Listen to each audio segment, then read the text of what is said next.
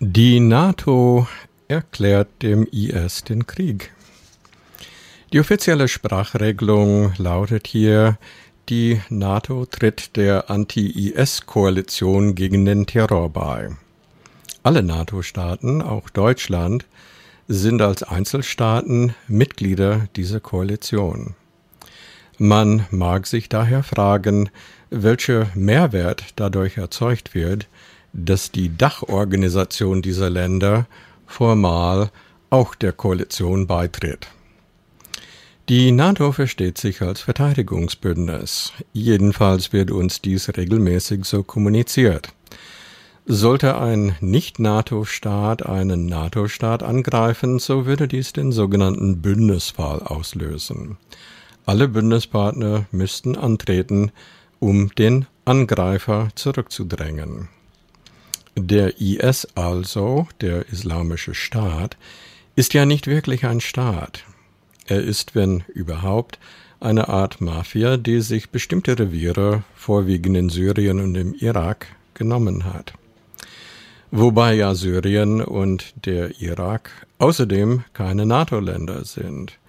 Somit liegt dann folglich kein Bündnisfall vor was nicht weiter schlimm ist, denn wie allgemein verlautbart ist die NATO-Kriegserklärung als rein symbolischen Akt zu verstehen.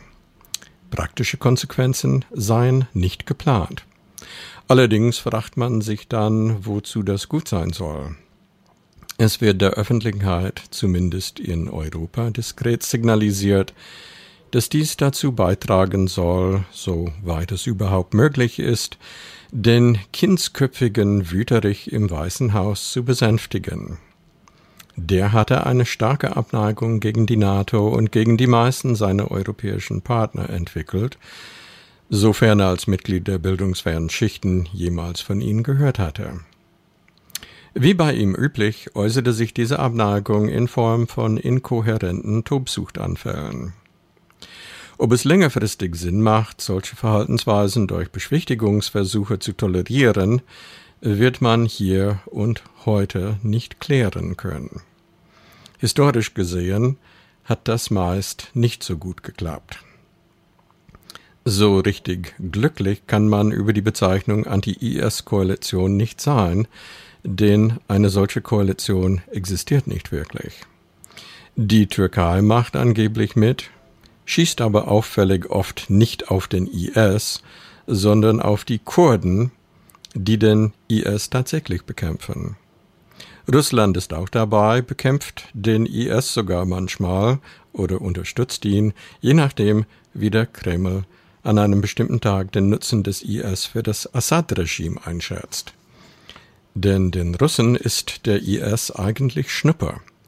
Der Fortbestand des Mord- und Folterregimes in Damaskus ruft jedoch Putins komplette Affenliebe auf den Plan. Der Iran zählt auch weitläufig zur Koalition, denn die Mullahs in Teheran sind Schiiten. Der IS geriert sich sunnitisch, auch wenn viele Sunniten das anders sehen. Die Gemengelage ist allerdings noch verworrener. Neben den schon genannten Ländern haben außerdem Ägypten, Jordanien, Australien, Kanada, Frankreich und Marokko Luftschläge gegen den IS geführt, nicht nur in Syrien und im Irak, sondern auch in Libyen, Nigeria, Pakistan, Kamerun, dem Nordkaukasus und Südostasien. Man kann schon verstehen, wenn jemand hier ein wenig die Trennschärfe vermissen würde. Und natürlich hat der Islamische Staat nicht nur in seinen physisch gehaltenen Territorien gewütet, sondern auch blutige Attentate in vielen Ländern der Erde verübt. Allerdings ist der IS ein Franchise-Unternehmen, ähnlich wie McDonald's oder Al-Qaida. Das heißt, man kann das Recht kaufen, das IS-Logo auf Attentate zu kleben. Das erhöht die Beachtung, die das eigene Terrorgrüppchen erfährt und trägt auch zum Weltruhm der Konzernmutter bei. Ist also für beide Seiten ganz positiv. In diesem Kontext sollten wir uns mal die sogenannte Rüstungsdebatte anschauen. 2014 kamen die NATO-Länder bei einem ihrer zahllosen Treffen überein, innerhalb von zehn Jahren die Rüstungsausgaben in Richtung der 2%-Marke des jeweiligen Bruttoinlandsprodukts der Länder hinzubewegen. Nicht, wie manchmal fälschlicherweise gesagt wird, die 2%-Marke zu erreichen, sondern sich in diese Richtung zu bewegen, was ja auch in Deutschland geschieht. Die Militärausgaben steigen tendenziell schon an. Außerdem war diese Aussage sowieso nicht rechtsverbindlich. Es war eine reine Absichtserklärung.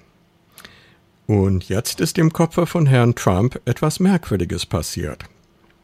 Aus vagem Politikergeschwätz ist eine feste Verpflichtung geworden. Und auch nicht erst in zehn Jahren, sondern sofort, auf der Stelle. Und besonders merkwürdig, die NATO-Länder müssen das Geld nicht selbst ausgeben, sondern sie schulden das Geld den USA. Früher sprach man von Tributzahlungen. Ein militärisch schwaches Land musste einem stärkeren Land Tribut zahlen, damit das stärkere Land das schwächere nicht angriff.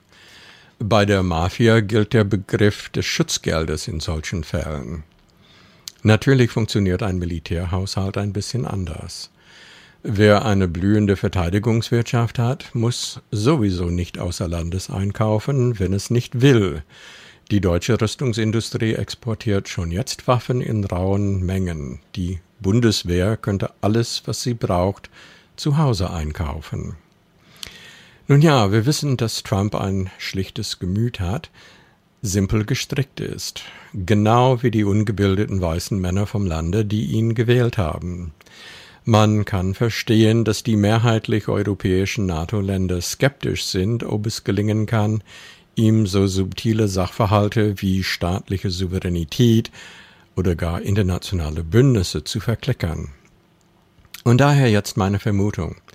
Die Kriegserklärung der 28 Länder, die sich jetzt schon mit dem IS im Krieg befinden, ist eine nette kleine Geste, um Rumpelstilzchen ein wenig milde zu stimmen.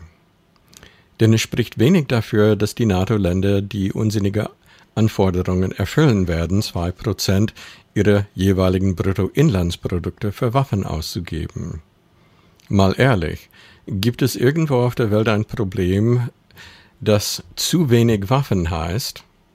Gerade die sogenannten Failed States geben irrwitzig viel Geld für Waffen aus oft mehr als sie tatsächlich haben. Dadurch werden diese Länder aber nicht wohlhabender. Sie werden noch ärmer, als sie ohnehin schon sind. In Somalia gibt es mehr Kalaschnikows als Einwohner. Und ist Somalia dadurch reich geworden? Woran liegt das? Kann man mit Panzern die Felder bestellen und Lebensmittel züchten?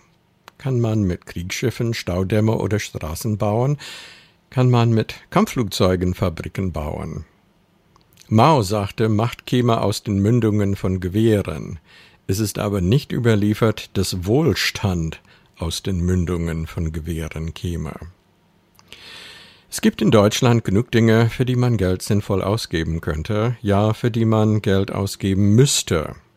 Mehr Geld für Gesundheit und für Bildung, mehr Geld für geflüchtete Menschen, mehr Geld gegen die Armut, mehr Geld für die Entwicklungsländer, mehr Geld, um die Umwelt zu erhalten.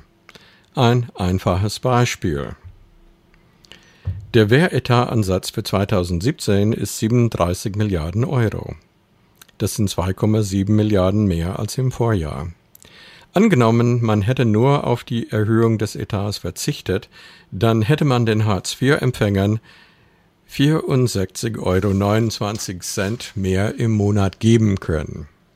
Kein fürstlicher Betrag, aber deutlich mehr als die 5 Euro monatlich, die es bei der letzten Erhöhung gab. Das reicht gerade mal für ein halbes normales Brötchen täglich. Wie man sieht, gibt es sinnvollere Möglichkeiten, Geld auszugeben, als symbolische Kriege gegen einen Staat zu führen, den es eigentlich nicht gibt.